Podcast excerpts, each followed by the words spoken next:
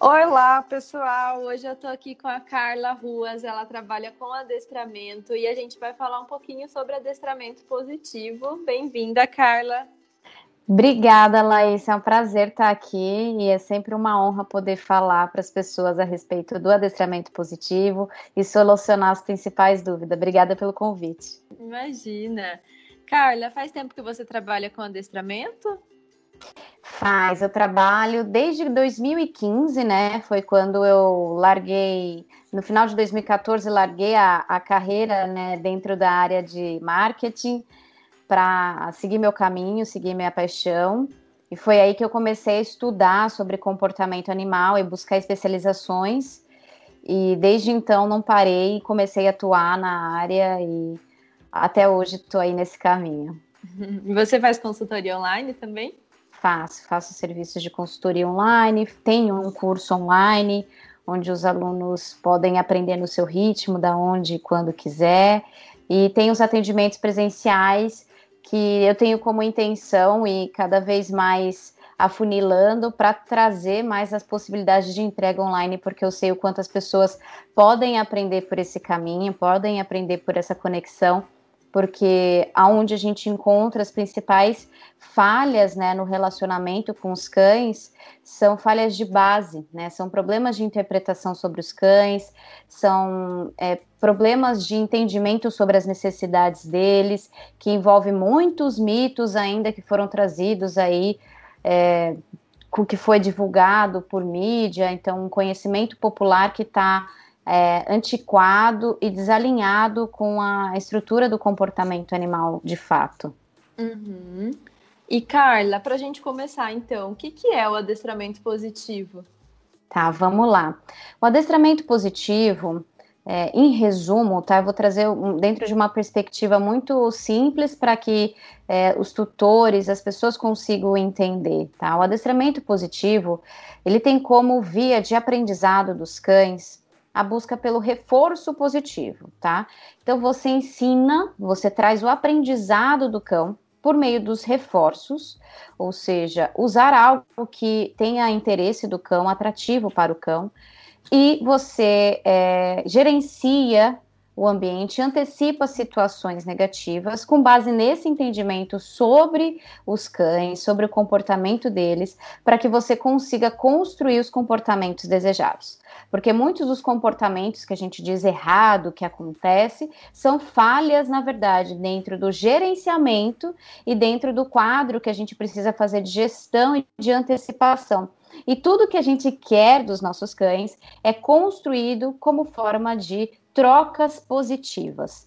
Então, o adestramento positivo, ele não é algo novo, né? A estrutura do adestramento positivo não é novo, é um embasamento científico aí de Skinner de anos e anos atrás. Porém, com a nossa relação mais próxima dos cães, foi se estudando os efeitos colaterais da punição. É, acontece que dentro do mercado sempre prevaleceu, infelizmente ainda prevalece, uma postura de que mudanças comportamentais, se existe algum comportamento errado, é, que a gente interpreta como errado, ou dentro do nosso contexto humano é errado, a gente pune esse comportamento, a gente interrompe esse comportamento usando algum desconforto, tá? Desde coleira de choque até simples trancos na coleira enforcador, é, desde um, uma palavra não mais forte, até espirrar água no campo, fazer barulho de latinha para assustar, porque é uma inserção de desconforto para evitar aquele comportamento. Só que com os avanços científicos e a aproximação dos cães na nossa rotina, os efeitos colaterais desse, dessa, dessa inserção de desconforto são sentidos na pele, porque geram é, insegurança no cão, geram medos e geram efeitos colaterais que refletem na relação, né? Então, o cão deixa de confiar de fato no que vai vir desse tutor, se é algo bom ou ruim, visto que ele tem as experiências dos dois lados, vindo dos dois lados, e ele não tem essa clareza sobre o que é que é para ser feito. Porque muitos dos problemas de comportamento ou das falhas, como eu disse, entre aspas, dos comportamentos errados, são, na verdade, uma falta de direcionamento sobre o que é para ser feito.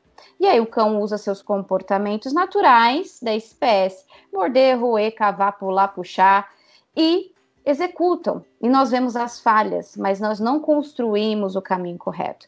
Então, o adestramento positivo, ele, ele é uma forma respeitosa né, e realmente amorosa de encarar os problemas, os, de, os problemas que os cães nos trazem, como uma forma da gente trazer um caminho, uma alternativa para eles executarem, que não seja por meio desses comportamentos que são inadequados é, em determinadas situações e momentos dentro do nosso contexto de vida com eles. Então, o adestramento positivo, ele entende a origem desses comportamentos. Ah, meu cachorro late Tá, adianta eu só punir um comportamento e interromper aquele latido? Que significado esse latido tem? Né? Porque o latido é uma comunicação natural dos cães. Qual é o problema do latido? O problema é o contexto que ele é utilizado, a intensidade que ele acontece. Então, a gente quando a gente fala de adestramento positivo, a gente fala de entender os significados desses comportamentos, para que a gente não só puna e de repente a gente não ensina aquele cão o que é para ser feito, ou a gente de fato não entende o que ele quer nos dizer e aonde nós podemos agir para melhorar a vida dele. Então, adestramento positivo é a modificação comportamental aliada ao bem-estar animal. Uhum. E tem idade para a gente começar ou não?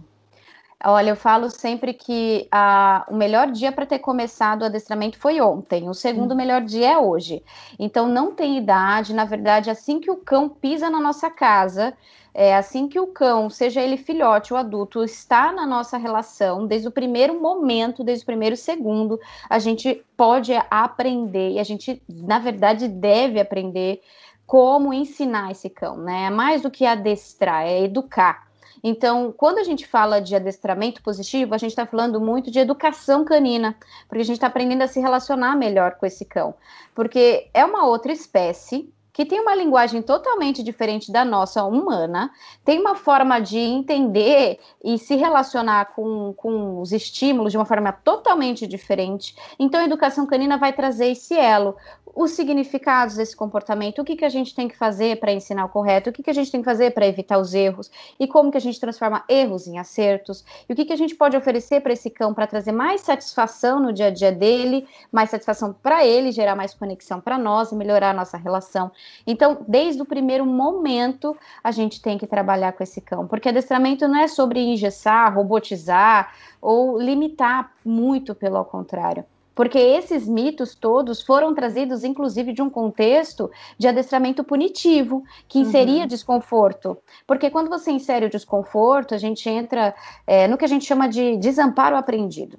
O desamparo aprendido nada mais é que o cão faz um comportamento e ele é punido, ele faz um comportamento e é punido, e ele entra num estado de apatia, porque ele não sabe o que é para ser feito e aquilo que ele faz que é o que ele sabe fazer, é punido, então ele entra num estado de apatia, que é o que chamam de robotizar. Então, o adestramento positivo, ele não tem em nenhum momento essa conexão com essa, com essa apatia dos cães. Pelo contrário, você dá mais independência para ele, mais autonomia, mais capacidade dele se, é, se dar bem com ele mesmo, né? E com a gente, se relacionar melhor conosco. Então, desde o primeiro momento, é essencial, eu não diria que nem é bom, é essencial a gente entrar em contato com os conteúdos, com a execução dos comandos, com os aprendizados sobre educação canina.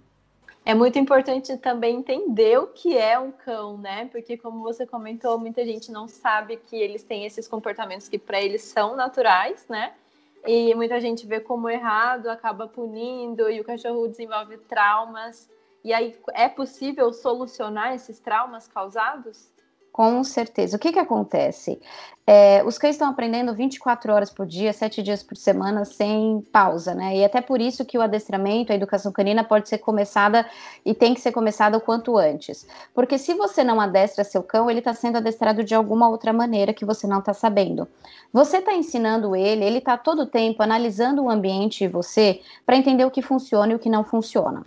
Porque a grande função do cão dentro do nosso ambiente, dentro da nossa relação, é que ele seja aceito e que ele consiga entender o que funciona. O que funciona para eu conseguir carinho, o que funciona para eu conseguir comida, o que funciona para eu conseguir atenção, o que funciona para eu é, gastar energia. Então, tudo que ele executa é na base disso. Então ele está sempre, a todo momento, interpretando o que está acontecendo para saber se funciona ou não aquilo que ele está fazendo. Só que a gente não tem consciência disso. E quando a gente não tem consciência disso, é aí que vem os aprendizados que a gente não quer, mas que a gente acaba, de certa forma, ensinando para ele, porque a gente não tem consciência do que a gente está educando. Então, é, existe muito essa questão da gente entender que os cães têm um processo de aprendizagem contínua. E isso é um papel nosso, uma responsabilidade nossa de entender e trazer esse contexto, tá? E Carla, explica pra gente a diferença de adestramento positivo com permissividade. Tá. É, o, que, é, o que tem de a falha de interpretação, quando as pessoas entram em contato com o adestramento positivo, a falha de interpretação é que elas acreditam, tá, eu não posso brigar com meu cão, eu não posso dar limites, então agora é tudo no oba-oba, só no amorzinho, e aí ele vai, vai fazer o que ele quiser. Não, não é isso, muito pelo contrário. Os limites que a gente constrói com os nossos cães, eles não meio de uma inserção de desconforto por meio da punição, ele vem por meio do aprendizado contínuo e gradativo.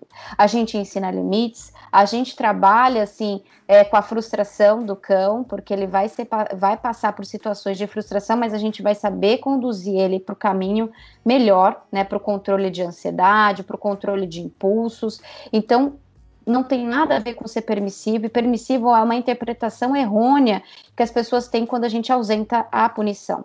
Isso acontece dentro do nosso contexto humano, né? A gente tem passado por, pela experiência entre a geração que foi educada com palmadas, com surras, com broncas e que olha de um, de um, com um olhar duvidoso de uma nova, de um novo aprendizado, onde a gente não insere isso. Porque acontece sim, ah, eu entendo que é errado, mas eu também ainda não entendi como conduzir o correto. E aí entra num cenário de permissividade. E a permissividade, ela só entra em cena quando a gente não conhece de fato aquilo que a gente está fazendo e aquilo que está educando.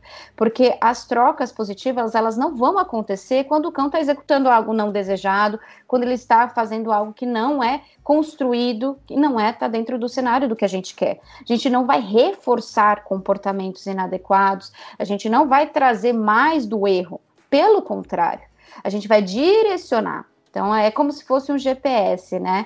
É, se a gente se a gente tivesse com um GPS que não falasse para gente aonde a gente tem que virar, aonde a gente tem que entrar, em que rua que a gente tem que, que tem que entrar de forma antecipada, e a gente apenas ligasse o GPS e ele só sinalizasse para gente que a gente entrou na rua errada, não, não era para esse lado, a gente ficaria totalmente confuso, porque a gente não tem direcionamento. E é isso que a gente faz com os cães, a gente traz esses limites, esse direcionamento, por meio das informações que a gente vai trazendo para esse cão e preparando ele para isso.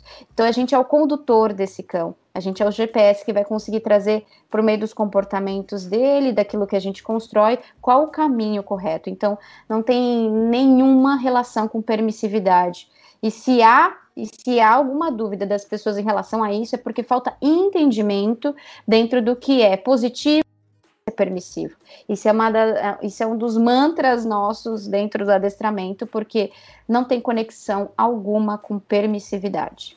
Uhum. Explicado. se ficar com alguma dúvida, assim, e se você achar que tem alguma questão que entre e que não foi respondida, até eu não sei se eu respondi a sua questão anterior, quando você perguntou antes do permissível, não sei se eu cheguei a responder. Então, se você quiser retomar ou falar, não ficou claro, a gente vai, a gente vai conduzindo aí, ficou. vai respondendo. Tá bom? Mas ficou claro, sim. E, Carla, sempre precisa dar um petisco quando ele faz uma atitude positiva? Esse é o reforço? É, o que que acontece? O, o, petisco, né, que nada mais é usar o reforço alimentar como fonte de troca. Por que, que a gente usa muito o petisco ou o reforço alimentar? Porque é algo rápido, né, de acesso rápido. Então, você consegue repetir várias vezes. Então, cada comportamento correto é um pedacinho de petisco, é um grãozinho de ração, né, é um pedacinho de algo gostoso. Então você consegue repetir aquele comando. E repetição faz parte de um processo de aprendizado necessário. Então não adianta só você fazer um centro e recompensar e só fazer daqui dois dias. Não é esse caminho. Quanto mais você repete aquele comportamento, mais ele entende que aquilo tem que ser incorporado dentro da rotina, dentro da relação. Que ele vai entendendo que aquilo que ele repete vai sendo reforçado, então ele vai inserir em outros contextos, ou seja, generalizar que é um, também um trabalho dentro do adestramento, que é a generalização.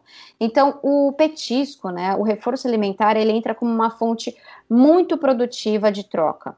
É um recurso de sobrevivência, na verdade, a alimentação é um recurso de sobrevivência, ou seja, todo animal precisa comer, é, fisiologicamente ele precisa fazer a alimentação dele, então a gente usa esse recurso, que seria disponibilizado de forma muito pobre, né, que é o que a gente fala de oferecer no potinho, que é uma das coisas que as pessoas mais fazem e é mais é danoso para a saúde do animal, principalmente comportamental, porque os animais biologicamente eles estão preparados, inclusive os comportamentos naturais deles são comportamentos de caça, de ir atrás do alimento, né? Cavar, cheirar, buscar, explorar, roer, destruir, latir, apontar, são comportamentos naturais, tudo em busca de um recurso alimentar. Hoje eles não precisam mais utilizar isso para buscar o alimento, mas eles têm ainda esses comportamentos naturais.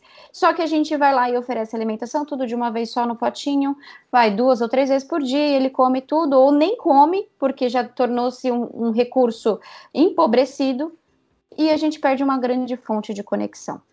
Então, a gente ensina que a alimentação tem que ser utilizada tanto na fonte de construção de comportamentos corretos, quanto no formato de enriquecimento ambiental, que é uma forma de estimular os cães dentro desses comportamentos naturais que eles têm de caça, né? Trazer em brinquedos que são feitos para isso, até brinquedos caseiros, para que eles possam ser estimulados e proporcionar mais bem-estar. Então, o recurso alimentar, ele é uma fonte excelente e muito universal de, de, da forma que funcionam as trocas. Então, eu consigo induzir também o cão. Então, uma das formas que a gente ensina o sento, deita, pata, é por meio da indução. Indução nada mais é do que trazer o reforço alimentar perto do focinho do cão e conduzir os movimentos desejados. Ele vai seguindo os movimentos e vai trazendo os movimentos corporais que nós queremos por meio da aproximação do reforço alimentar do nariz. Então a gente faz indução com esses com, com, com petisco, né, com reforço alimentar, a gente vai marcar e reforçar. E a gente vai repetir várias vezes. Então imagine que cada grãozinho de ração do seu cão pode ser uma troca. Então, a gente vai ter uma série, a gente pode ter uma série de trocas, uma série de repetições, onde aquele cão vai aprender a fazer o comportamento desejado. Então, o reforço alimentar ele é funcional, ele é eficiente, ele é motivador. E mais, ele é repetitivo. A gente consegue repetir. Mas é importante entender que o adestramento positivo não, não é só sobre petiscos, ele é sobre entender que qualquer troca que o cão queira, qualquer coisa que o cão queira é uma troca e é um reforço. Então, nossa atenção. Então, o que acontece muito? As pessoas chegam e o cão tá pulando, o cão tá feliz e a gente vai lá e dá atenção. Ah, que bonitinho! Ou até a gente dá aquela atenção negativa, que é onde a gente entende por que a gente não briga com os cães. Porque para um cão que quer atenção, até o não é uma atenção. E aí a gente, a gente acha que está punindo o comportamento, quando na verdade a gente está reforçando o comportamento. Ele pode parar naquele momento, mas ele entendeu que é uma fonte de criar a sua atenção. Uhum. Então, é por isso que a gente fala sempre de não usar as broncas, porque não, não só faz mal para o cão e não só gera dúvidas para ele, e você também não direciona o correto, como você também pode estar reforçando aquilo que você não quer. Então, essa clareza que, que o adestramento positivo, que a educação canina traz. A gente vai ensinar os comportamentos usando principalmente o reforço alimentar, mas ele está acontecendo a todos os momentos e a gente estar atento ao que a gente está ensinando aos nossos cães. Como eu estou dando atenção para ele? Que comportamento ele está executando segundos antes de eu dar aquela atenção. Ele está pulando em mim? Ele está mordendo a minha mão e eu estou brincando com ele dessa maneira? O é, que, que ele está fazendo que está conseguindo resultado e que, na verdade, eu não quero que seja assim? Então, muitas pessoas reclamam do pulo. Meu cão pulo, pula quando chega a visita. Mas o que, que a visita faz quando o cachorro pula nela? Oi, tutor, fulana, dá atenção. O que o cachorro está recebendo de reforço? Atenção, e é tudo que ele quer. E aí ele vai conseguir, e esse comportamento vai continuar, porque funciona. Dentro uhum. da lógica canina é assim, funciona. Então, por isso que é desleal a gente punir um comportamento sem a gente entender de fato o que faz ele estar tá na rotina. Porque, olha só, se eu falo para as pessoas, olha só como a gente resolve um problema de comunicação e de relacionamento. Se eu falo para você, porque é muito mais fácil punir, né? É muito mais fácil. Isso precisa ficar claro e é por isso que é uma, é uma via que as pessoas sempre buscam mais facilmente, porque é muito mais fácil, mas não é solução. Se, se, se alguém fala assim, ah, quando seu cachorro pular, dá um chute na, de, no joelho, que é muito, era muito comum falarem isso, né? Dá um chute no joelho, afasta ele, ou fala um não bem firme, tá. Vamos supor que a pessoa faz isso. Só que em outros momentos, o cão pula, ela vai lá dar carinho. Esse cão está extremamente confuso. Tem horas que eu vou lá e pulo e recebo uma super bronca. Tem horas que eu vou lá e pulo e recebo atenção. Você acha que esse cão está recebendo uma educação consistente no caminho certo? Não está. Então, se a gente explica, olha, é o seguinte, o seu cão está pulando porque você está oferecendo o que ele quer, que é a atenção. Então, você tem que interromper o acesso a essa atenção, de alguma maneira. Ou gerencia o ambiente que ele tem acesso, ou gerencia aquilo que você vai fazer com ele, que ao invés de dar atenção, você vai ignorar. Ele não vai conseguir nada com aquele comportamento. E depois você vai direcionar ele para o comportamento correto. Então, eu quero dar carinho com ele com as quatro patas no chão. Então, eu vou esperar ele estar com, a, com as quatro patas no chão para poder dar atenção, o reforço que ele quer. Então, o petisco, ele é uma fonte de construção é, efetiva eficiente para os comportamentos, para a construção dos comportamentos desejados, mas ele, ele é só uma ferramenta dentro do adestramento positivo. Ele não é a única fonte. Quais são as outras fontes que a gente pode tá. usar? Tem estímulos verbais, gestos também? Sim, sim. É, então, a atenção é uma das, do, das, das, fontes. Então, entre os reforçadores, o que, que é reforçador por um cão? A alimentação, acesso a brinquedos, acesso a outros cães, acesso a pessoas. Então, tudo isso são reforçadores. Então, por exemplo, até como um cão vai chegar em outro cão. O cão quer interagir com aquele outro cão. Só que se ele me dá sinais, né, sempre com base em tudo que foi construído com o cão. Se ele me dá sinais de ansiedade, ou ele pula demais, ou ele late para interagir com aquele outro cão. Ele late para chamar a atenção daquele outro cão para poder interagir. Vamos supor que é um cão extremamente sociável e quando vê um outro cão não consegue se segurar e late. Ele late, late para conseguir chamar a atenção daquele outro cão. E o que, que a gente faz? Vai lá e conduz o nosso cão em direção ao outro cão para interagir ele acabou de aprender que latindo ele consegue chamar a atenção do outro cão e consegue nos direcionar até o outro cão. Funciona. Só que é isso que eu quero que ele faça? É assim a melhor maneira dele chegar nos outros cães? É a partir daí que a gente trabalha. Então, todo, todo recurso que o cão tem acesso, que ele queira, é um reforço. Né? Então, é, é, é algo que a gente está oferecendo que ele deseja e que a gente está de alguma maneira oferecendo por meio de alguns comportamentos que ele executa, sendo desejados ou não.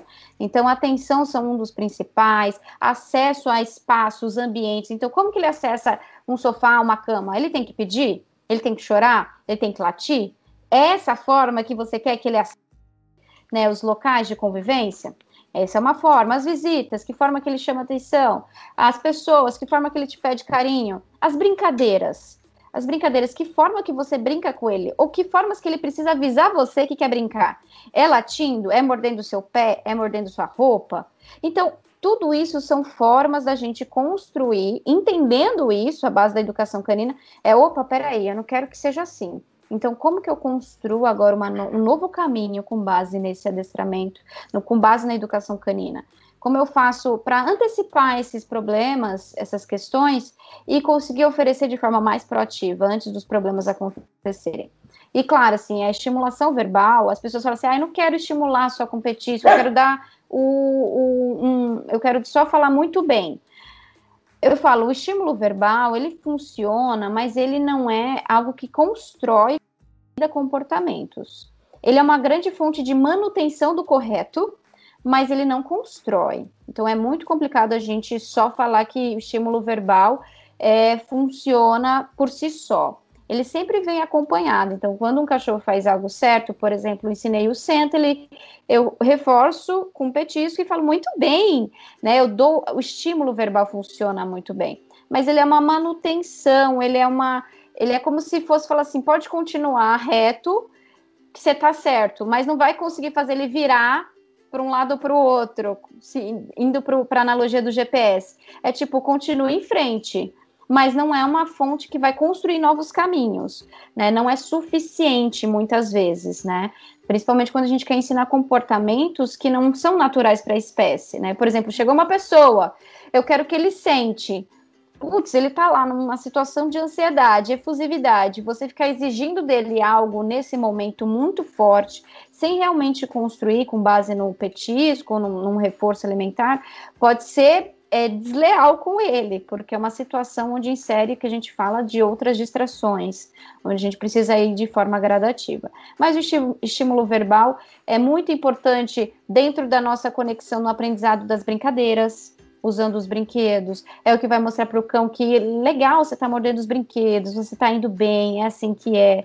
É muito bom para o passeio, para os momentos de socialização, para a gente encorajar os cães a interagirem, a continuarem a, o passeio, a estimular eles continuarem andando, principalmente quando a gente tem um filhote que ainda está temeroso e conhecendo todos os espaços. A gente vai incentivando com o estímulo verbal, né? Então, o estímulo verbal está presente em tudo porque é assim que a gente se comunica com eles, né? Quando a gente quer falar com nossos cães, a gente fala, oi, Totó, tudo bem? E a gente faz, oi, Totó. Isso é um estímulo verbal que a gente está dando.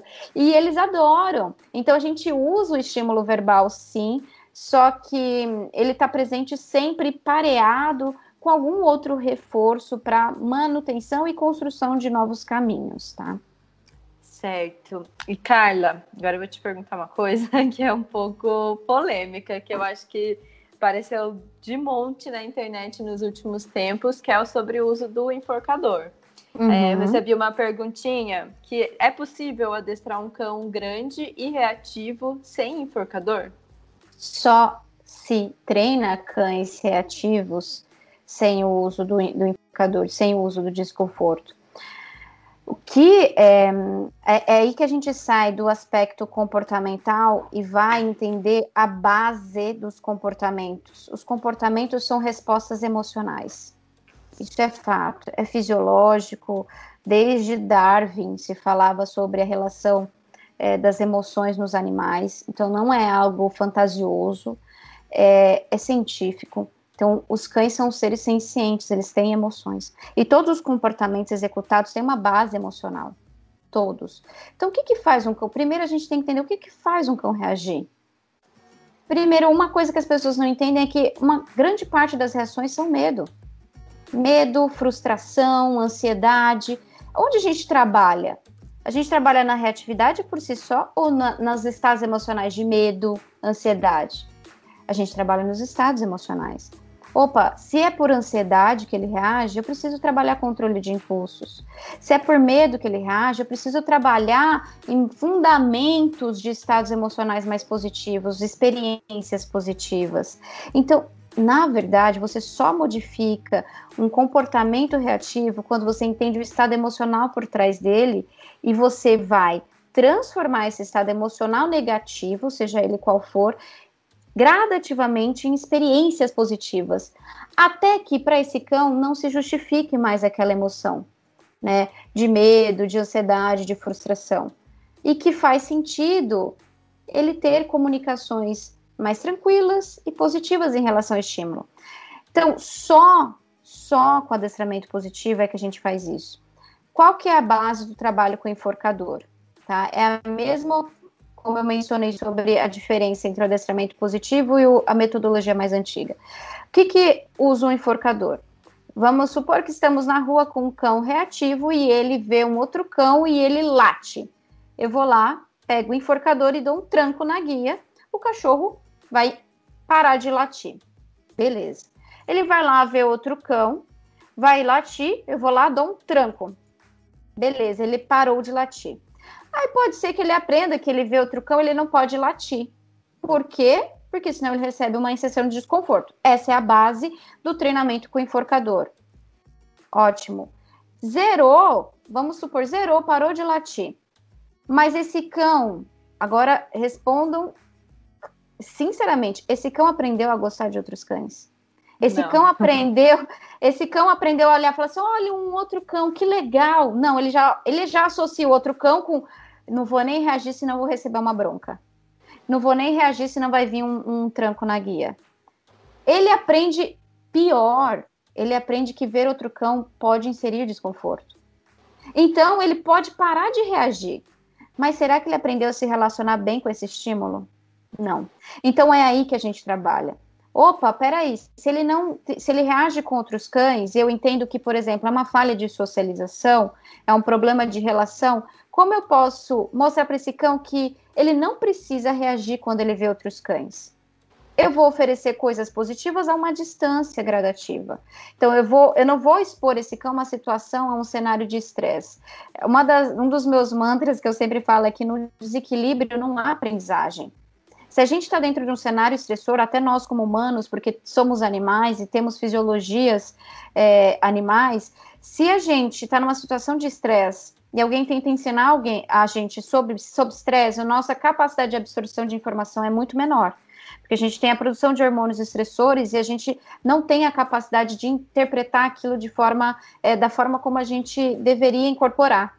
A gente aprende quando a gente está numa situação de maior conforto, onde a gente está aberto ao processo de aprendizagem, quando a gente está livre do estresse. E é isso que acontece com os cães. Então a gente ensina ele a lidar melhor com o estímulo qual ele reage, a interpretar melhor para que ele, dentro da perspectiva do cão, veja que não há necessidade de medo, nem de ansiedade, nem de frustração diante daquele estímulo. Só que as pessoas querem trabalhar quando esses comportamentos? Na hora da reatividade, na hora que ele está latindo, na hora que ele está errando. E não querem fazer nada dentro de casa, e não querem ensinar dentro de casa, e não querem construir comunicação dentro de casa, e não querem ensinar controle de impulsos dentro de casa, não querem trabalhar a ansiedade dentro de casa. Elas só querem serem imediatistas. E o imediatismo não funciona nem para nossa perspectiva humana, nem para mudança comportamental dos cães. Então, o enforcador ele é uma ferramenta que não vai ensinar o seu cão a ver aquele estímulo de forma melhor. Ele não vai ensinar o seu cão a interpretar aquele estímulo como algo bom. Ele ainda vai querer atacar aquele cão. Emocionalmente é o que a gente fala de supressão emocional. Emocionalmente, aquele cão não está bem resolvido com o estímulo. É, eu falo muito um exemplo de que a gente, quando criança, passou muito, pelo menos na minha geração, é, quando os nossos pais falavam assim: engole esse choro, você tá lá chorando revoltadíssima. Aí pa, os pais falam: engole esse choro, engole esse choro. Aí você engole o choro, porque você sabe que se você continuar chorando, vai vir uma bronca pior. Só que emocionalmente você tá como? Você tá, você continua revoltado, você continua triste, você continua chateado, você continua angustiado, só que você não chora, porque se você chorar, você vai receber uma bronca maior mas emocionalmente você está todo mal resolvido, você ainda está todo angustiado. É isso que acontece com os nossos cães quando a gente dá uma, um tranco no enforcador. Ele pode parar de emitir um comportamento, mas emocionalmente a gente fala de supressão emocional. Ele não está bem resolvido emocionalmente e as emoções importam, porque é base delas que traz os comportamentos. Uma vez eu atendi um caso, até dando um exemplo que eu acho que é importante trazer a profundidade de, desse tema, é, eu atendi um caso de um cachorro que latia muito, é, porque posteriormente ela descobriu que era ansiedade de separação. E aí tentaram os métodos punitivos. Primeiro, colocando uma coleira no cão em que emitia um barulho ultrassônico e que incomodava, logo ele ia extinguir o comportamento. Ele parou de, de ter aquele comportamento de latir, porque o barulho, o desconforto é, que foi trazido foi tão grande que ele parou de, de latir. Legal. Sabe o que, que ele começou a fazer? Destruir todos os móveis da casa. Por quê? Ele estava emocionalmente em sob estresse. O latido só era uma forma de comunicar o estresse. Não era um problema. Né? É que nem a gente fala, isso é um sintoma, não é a doença. E aí o cachorro começou a destruir todos os móveis da casa porque ele começou, ele precisava direcionar aquele estresse aonde ele estava, por tudo aquilo que ele estava passando emocionalmente. Então, a punição ela age dessa forma. Ela resolve de um lado e, e piora de outro. Então é o que a gente fala quando os cães atacam do nada. Não existe do nada no mundo dos cães. Não existe do nada. Existe uma, uma falha nossa em entender os, os sinais dos cães, os sinais corporais dos cães, e existe uma falha nesse processo de treinamento. Então vamos supor que o cachorro que foi treinado lá nos trancos do enforcador a parar de latir para outros cães. Ele parou de latir para outros cães. Você vai até conseguir ele que ele se aproxime e cheire outros cães. Beleza. Aí, de repente, esse cachorro vira do nada e ataca esse outro cão. Mas do nada ele estava indo tão bem. Não, ele não estava indo tão bem. Ele não estava indo tão bem. Ele ainda não gosta de cães. Só que ele parou de reagir. Só isso. Ele só ficou mais apático. Ele só parou de reagir ao estímulo, mas continua não gostando. Então, é, é os cenários que a gente mais treina cães reativos é os cães que já foram treinados com base no enforcador e que tiveram reações muito piores do começo do treinamento com o enforcador, porque parecia que estava tudo bem, porque o comportamento parou, só que ataques do nada, aí estresse do nada dentro de casa, aí mais ansiedade em outras situações, destruições em outras situações, falhas na comunicação. Então, são, é, é, um, é um efeito cascata que vai desencadeando outras questões, outros problemas. Eu sei que é, é muita informação nova na cabeça do tutor, dá um boom, né? Porque é, é, muito diferente de tudo que a gente aprendeu, inclusive na TV, sobre os cães, sobre líder da matilha, sobre quem manda. Então, tudo isso quebra e desmistifica essas informações. E dá aquele boom, né? E agora, meu Deus, não estou entendendo o que ela está querendo dizer. É normal. Só que a gente, a gente sente esse, esse, essa, essas informações novas e tem que receber como vou buscar aprender mais, vou buscar entender mais a ideia não é que as pessoas falam, ah, então é isso, beleza. É que elas falam, vamos entender mais a fundo, vamos, vamos estudar mais, vamos entender como a gente começa, vamos entender para onde que caminho que a gente vai, para que elas deixem de lado é, é, caminhos fáceis que não trazem uma solução completa sobre os cães. Eles merecem uma atenção no seu bem-estar, na modificação comportamental e de estados emocionais mais positivos. Se o seu cão merece esse tipo de atenção, então você merece se dedicar para entender um pouco mais sobre o funcionamento da educação canina positiva. É o tratar a raiz do problema, né? E não Exato. O, o sintoma, igual as doenças mesmo, né? Se a gente tratar o sintoma, vai voltar. Então não adianta a gente tratar sintoma, a gente precisa ir aonde começou, né? Exatamente isso, Laísa. É, Carla, mandar outra perguntinha pra gente. Como diminuir brigas cães que vivem juntos, dois machos? É possível fazer isso através do adestramento positivo também? Sim, né? Sim, sempre é possível. Eu falo que o adestramento positivo ele é um aprendizado mútuo da família e do cão. Nunca só dos cães, mas da família em si. Porque existe uma parte muito importante que é o gerenciamento. Qual que é a falha que mais acontece quando gente, as pessoas têm mais de um cão na casa? Deixa tudo à disposição. Comem junto, no mesmo espaço, um do lado do outro, e gera um clima de tensão conflituoso.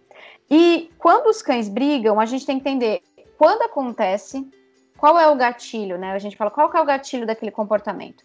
Aquela briga acontece em que momento? Ah, quando acontece muito quando come. Por quê? Comem no mesmo espaço, um do lado do outro, e, e, e como eu falei, a alimentação é recurso de sobrevivência. E se a gente não gerenciar, os cães vão resolver por si só o acesso ao recurso, por disputas e por desconfortos de comunicação. Então, gera alguns sinais corporais que a gente fala de calming signals, ou sinais de apaziguamento, que é quando o cão protege o potinho dele, ou ele come mais rápido, ou cães que até nem comem, porque já sabem que o outro cão vai entrar em conflito com ele. Então, a gente, primeira coisa que a gente tem que fazer é o gerenciamento.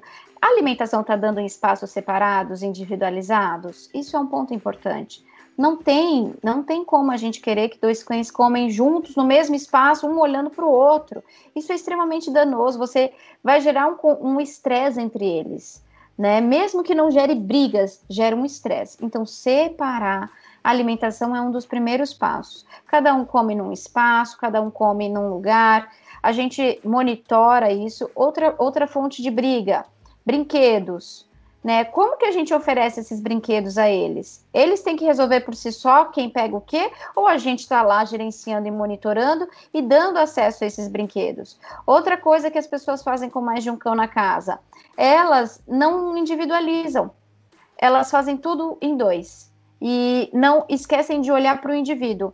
É como se fosse a gente ter irmãos e nossos pais nos tratarem como um, um conjunto de seres e não tratar nossa individualidade. O cão, ele tem a sua própria personalidade, entre aspas. Ele tem sua individualidade. Cada cão vai ter seus desafios específicos, suas necessidades específicas. E se eu não olhar e não trabalhar na, no indivíduo e só dou tudo para os dois, faço tudo com os dois e não trabalho na individualidade deles, eu tenho grandes chances de ter esses problemas. Né? Então, por exemplo, é, treinamento. O treinamento ajuda você a entender cada cão, o tempo de cada cão, qual é a resposta de cada cão, o que, que aquele cão mais precisa. Pode ser que um precise mais de controle de impulsos, o outro precisa mais de um aprendizado sobre os pulos, um é mais ansioso, outro late mais. E como que você vai trabalhar nas necessidades individuais desses cães? Né? Então é importante a gente dedicar tempo individual para cães, para os cães, é a gente separar os recursos, principalmente alimentação, e trazer contextos positivos quando eles estão juntos, experiências positivas, valorizar momentos que ausentam conflitos, que ausentam os gatilhos que acionam desconforto. Por exemplo, podem ser cães que entram em conflito com, no momento da alimentação ou quando ganham um osso muito gostoso, mas que se dão muito bem nas brincadeiras, se dão muito bem entre si. Então, vamos separar os momentos de conflito e proporcionar mais momentos de bem-estar. Então, é trazer essas, essa visão. É claro que tem uma série de ações que são necessárias pontualmente fazer, que a gente não soluciona por, por intermédio, assim, generalizado, mas que já são ações que vão conseguir trazer mais clareza sobre o problema. Então, provavelmente, assim, eu, eu, eu chuto, provavelmente que esses cães devam comer no mesmo espaço, um olhando para o outro. E aí, quando um termina, outro termina a comida, um vai lá cheirar o pote do outro. Um vai lá comer o que o outro não comeu. Um vai lá investigar se o outro comeu tudo. Porque com os cães são assim, a grama do vizinho sempre é mais verde. Você pode dar o mesmo brinquedo para os dois, eles vão querer trocar esses brinquedos. Porque vai que do outro é melhor, mesmo sendo o mesmo. Vai da gente mostrar para eles que não funciona trocar. E isso é um processo que exige dedicação. Então, assim, é importante que a gente faça esse gerenciamento do ambiente, dos recursos, dos cães, para que a gente dê uma boa relação para eles no ambiente é, em comum. Carla, última perguntinha. Como ensinar o cachorro a fazer o xixi no apartamento? Ele morava uhum. em uma uhum. casa, então ele já era habituado a fazer no quintal, mudou para o apartamento e ele está marcando o território em tudo. Uhum. Olha só, esse, se você parasse na, na dúvida como fazer xixi dentro de casa, eu ia responder uma coisa. Mas agora, a, a sua última frase foi determinante para entender que o problema vai além de xixi. Ah, demarcando o território em tudo. Falha no relacionamento e na, na, nos aspectos emocionais desse cão dentro do novo ambiente tem alguma falha aí, porque não é normal um cão demarcar o ambiente que ele convive. Tem alguma falha de relacionamento aí? Tem algum problema de, de habituação dele com essa nova casa? Tem alguma coisa que está acontecendo para ele nesse, sentir necessidade de demarcar território?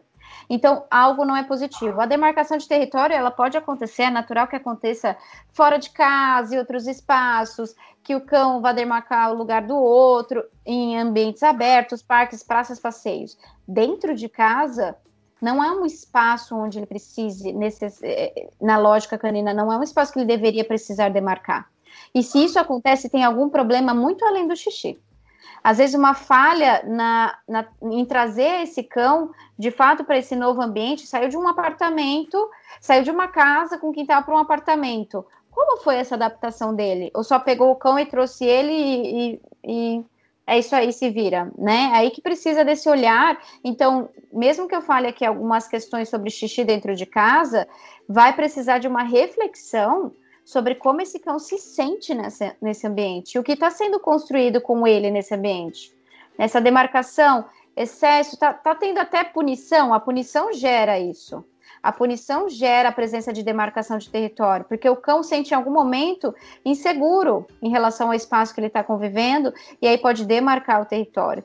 Uma coisa que a gente fala para para dentro de casa é trazer a superfície ou as, a, a experiência que ele tem fora para dentro de casa.